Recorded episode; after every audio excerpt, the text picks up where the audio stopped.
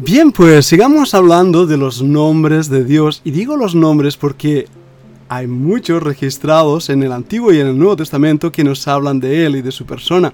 Voy a hacer un listado de Él y me gustaría que escucharas atentamente. El primer nombre es Él, E-L. Realmente es hebreo, aunque parece el artículo pronombre personal masculino en castellano. Pero Él quiere decir el Todopoderoso, fuerte en grandeza. De ahí viene el nombre Elohim, ser escondido con temor, alguien que produce reverencia, también se traduce como poderoso. En estas palabras vemos algo muy curioso, porque la terminación hebrea im muestra una pluralidad. Esto ha llevado a los teólogos a la creencia que dicho nombre es una muestra en el que aparece la Trinidad, porque la forma singular sería Elohel, pero solamente se usa para hablar de falsos dioses. Génesis 1.1 habla de Elohim, por ejemplo, el Dios verdadero. El tercer nombre es El Elión, la misma raíz verbal que el nombre anterior. Quiere decir irse arriba, elevarse, el más alto Dios. Así lo traducimos en Isaías 14, 14 como el Altísimo.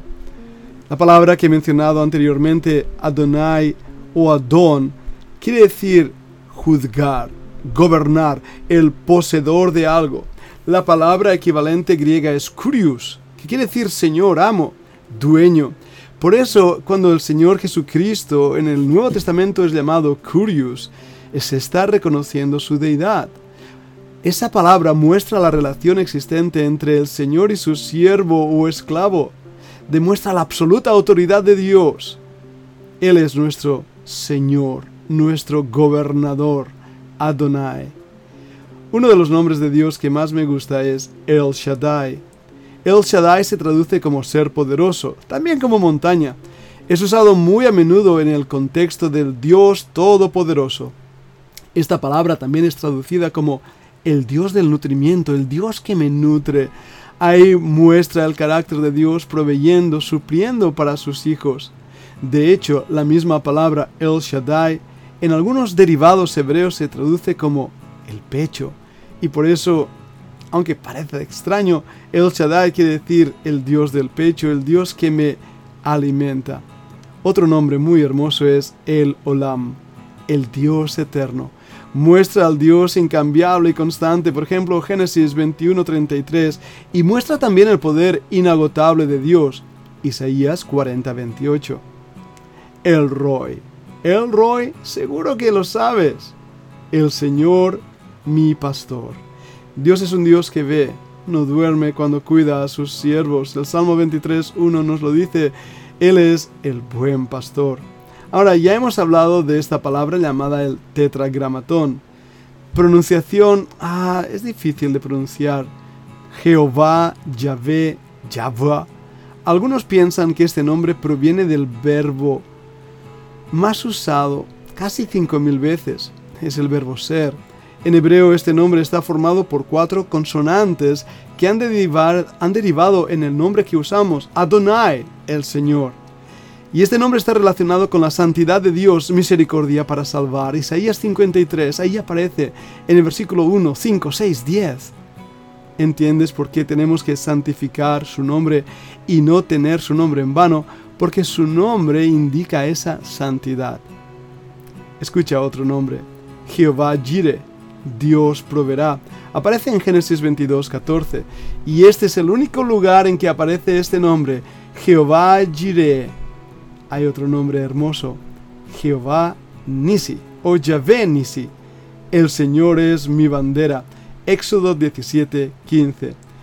Este propiamente dicho no es un nombre, sino una designación que se dio en un acontecimiento conmemorativa, pero que recuerda, como antes decía, el nombre dado a los niños cuando nacían y algo pasaba que era conmemorativo y el niño recibía ese nombre. Así Jehová es mi bandera, nos defiende, nos protege y nos da paz.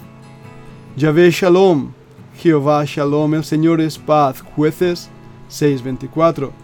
O Yahvé Shabaot, Jehová Sabaot, el Señor de los ejércitos en 1 Samuel 1.3.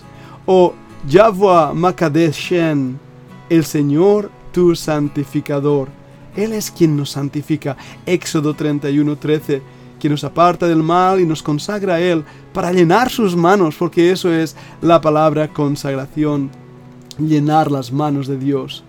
Y escucha este otro nombre, Yahweh o Yahvé Sikenu, el Señor es nuestra justicia. Aparece en varios lugares como en Jeremías 23.6 o en Segunda de Crónicas 36, 12 al 13. También el nombre Yahvé Shammah, el Señor está aquí. Ezequiel 48:35. Yahvé Elohim Israel, el Señor Dios de Israel. Jueces 5:3. Esta es la designación frecuente usada por los profetas como en Isaías 17:6. Y por último, Kodesh Israel o Kodosh Israel, el Santo de Israel en Isaías 1:4.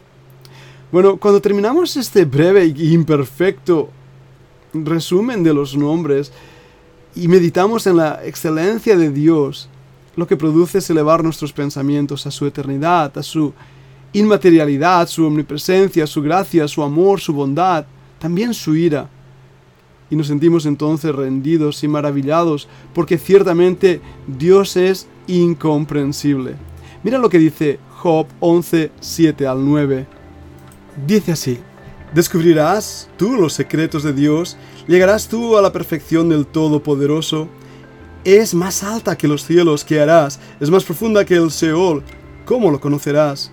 Su dimensión es más extensa que la tierra y más ancha que el mar. Si él pasa y aprisiona y llama a juicio, ¿quién podrá contrarrestarle?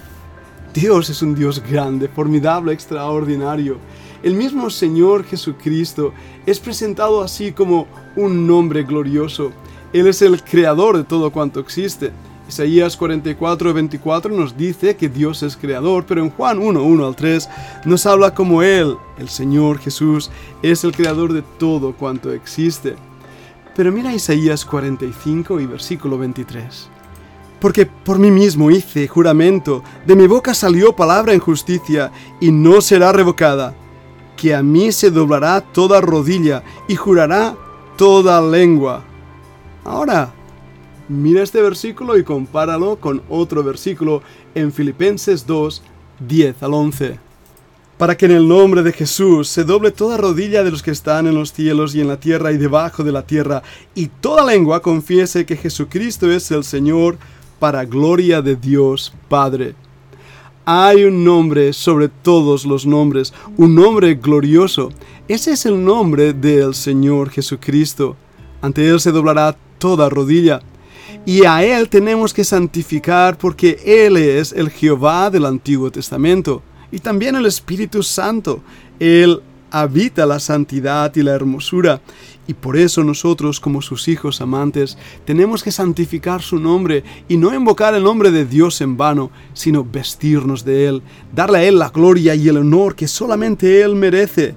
Cuando el creyente vive para Dios y para su gloria, está honrando su nombre, porque reconoce sus atributos, reconoce su persona, reconoce quién es Él y la relación personal con Él. ¿Le conoces? ¿Sabes su nombre? ¿Amas su nombre? ¿Está su nombre en tus labios? Yo espero que sí.